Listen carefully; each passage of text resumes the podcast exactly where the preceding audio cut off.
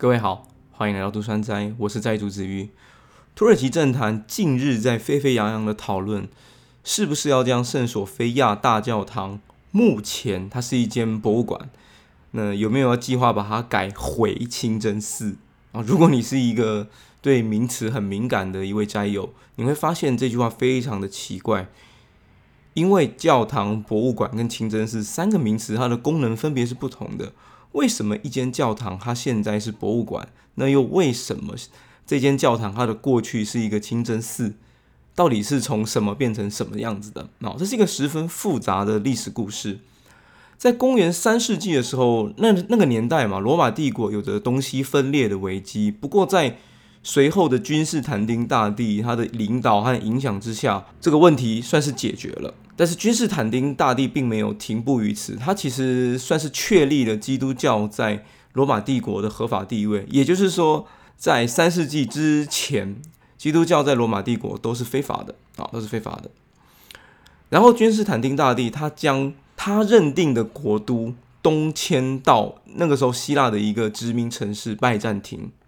然后他赋予了这个都这个城市一个新的名字，叫做新罗马。但史学家多半是称它叫君士坦丁堡啊，后来也都是称作君士坦丁堡。但是罗马帝国的分裂危机并没有因此而解除。在后来的皇帝狄奥多西一世，他虽然确立了基督教为国教之后，不过在他死之后呢，他把呃权力分给自己的两个儿子，从此罗马帝国就正式分裂成东边跟西边。西罗马帝国在西元四七六年的时候亡国了，那东罗马帝国就成为了史学家口中的拜占庭帝国，也就是我们先前提到的君士坦丁大帝他所移到的那一个城市君士坦丁堡上。但是这边要特别注意，当我们提到拜占庭、拜占庭、拜占庭的时候。其实拜占庭人并不会认知自己是拜占庭人，他们一直以来都认定自己才是最正统的罗马人。所以，如果你有一天穿越回了拜占庭，你跟他们说你是拜占庭人，拜占庭人，他们会非常的不开心，而且他们甚至没有办法理解为什么他们被称作拜占庭人，因为拜占庭人是史学家的称呼，拜占庭人向来都认为自己是罗马人，也不是东罗马人。公元五百三十二年，拜占庭皇帝查士丁尼他选了一个曾经有过数百年教堂的一几个一个遗址，哈，就是也曾经有两座教堂在上面主立了大概几几百年。他选了这个地方，重新建立一个属于拜占庭帝国的宗教和政治中心，也就是我们今天熟知的圣索菲亚大教堂。这个教堂它所代表的意义非常的重大。当时的查士丁尼，他为了要在基督教这一个意识形态上获得领导权，他要和西边的教廷分庭抗礼之外。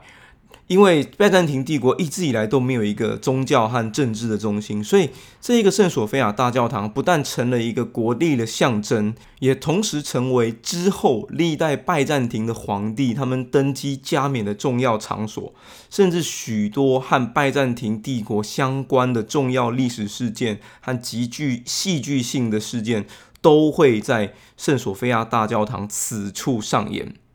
公元一千零五十四年，拜占庭和教廷在基督教的教义上出现了严重歧义，从此双方就分道扬镳。此后，双方都认为自己是正统的基督教，但是拜占庭帝国的基督教被史学家多半称作正教会，也就是我们今天说的东正教。圣索菲亚大教堂一开始它是基督教教堂，但是它一直以来处于东罗马帝国的统治之下。所以它其实本身就是一个东正教教堂，只是在一零五四年之后，就是东西教会分离之后，它才被正式的认知是一个东正教的教堂。不过，在一二零四年的第四次十字军东征中，圣索菲亚大教堂被西边的罗马天主教徒所攻占。然后，呃，直到一二六一年，拜占庭人重新夺回了他们的圣索菲亚大教堂。也就是说，圣索菲亚大教堂在这将近六十年间，它是一个罗马天主教的教堂啊。然后，在一二六一年之后，它又变回了东正教的教堂。然后，接下来最重要的一年就是公元一四五三年。我相信有读过中学历史的人，大家都会记得这一年。所有的历史老师都会告诉你，这一年要记。这一年是。拜占庭帝国、东罗马帝国他们灭亡的一年。他们被什么灭亡呢？被鄂图曼土耳其给灭了。对于当时的鄂图曼皇帝穆罕默德二世来说，攻下拜占庭、攻下君士坦丁堡，是鄂图曼帝国多年来的心愿。所以他为此，他准备了极其庞大的资源，不计成本也要攻下拜占庭，也要攻下君士坦丁堡。如果战友你有玩过《世纪帝国三》，里头土耳其的特殊单位就是一根巨炮。这根巨炮是真实存在的，是当时土耳其帝国为了攻打君士坦丁堡所研发的超级武器。它耗费非常多的资源，最后好像也只造了几支而已除此之外，他们也准备了什么陆行船啊，一一大堆奇奇怪怪的武器，只为了攻下君士坦丁堡。当时的君士坦丁堡其实很穷，根本就撑不住土耳其帝国疯狂的银弹攻击，随即就倒了，就灭亡了。大批大批的军士便冲入了圣索菲亚大教堂，因为大教堂中有着无限的财宝，甚至有传言说圣索菲亚教堂里面藏着君士坦丁堡和拜占庭帝国全部的财富，这吸引了一大堆的士兵。冲到圣索菲亚大教堂里面洗劫，你可以想象的珠宝啦、烛台啦、餐具啦，或者是椅子、家具，各式各样的，反正能拿的他们都拿，能洗劫的都洗劫光了。不过穆罕默德二世他曾经下过一个禁令，就是不得破坏圣索菲亚大教堂。他希望能保持这个建物的完整性。在随后的重建计划中，圣索菲亚大教堂的东正教色彩被慢慢的淡化，它里面的一些壁画被白漆所覆盖。在大教堂的四周起了四座宣礼塔，自此圣索菲亚大教堂被改成了圣索菲亚清真寺。圣索菲亚清真寺维持的挺久的，直到第一次世界大战。鄂图曼帝国瓦解，它清真寺的功能依然是继续延续的啊。直到一九二八年，就是凯末尔当选了土耳其共和国首任的总统，他为了土耳其推动了许多现代化，也为求社会的稳定和和谐。于是凯末尔在一九三五年的时候，将圣索菲亚清真寺改为博物馆。也就是说，这清真寺的功能大概维持了将近快五百年。那为什么要改成博物馆呢？因为一个如此庞大、一个如此有象征性意味的建筑物，如果是清真寺的话，就代表着整个国家会被伊斯兰教给把持住。当然，为了降低伊斯兰教的影响，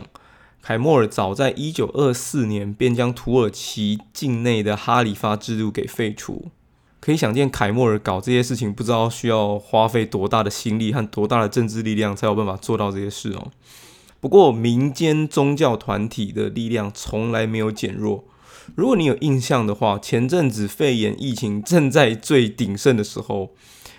那时候土耳其政府希望民众不要出门，但是。很奇怪，就是土耳土耳其的民间宗教领袖，就是伊斯兰教的宗教领袖，出来要求民众上街到政府门口抗议。所以说，啊，嗯，可以可以想见的说，即便我们废除了哈里发，我们废除了许多，我们把圣索菲亚大教堂改成博物馆，但是我们还是没有办法降低宗教为民主社会带来的一些影响啊。这是希望把圣索菲亚大教堂博物馆改回清真寺的这个诉求，也是土耳其境内许多伊斯兰教的教徒他们多年来的期盼。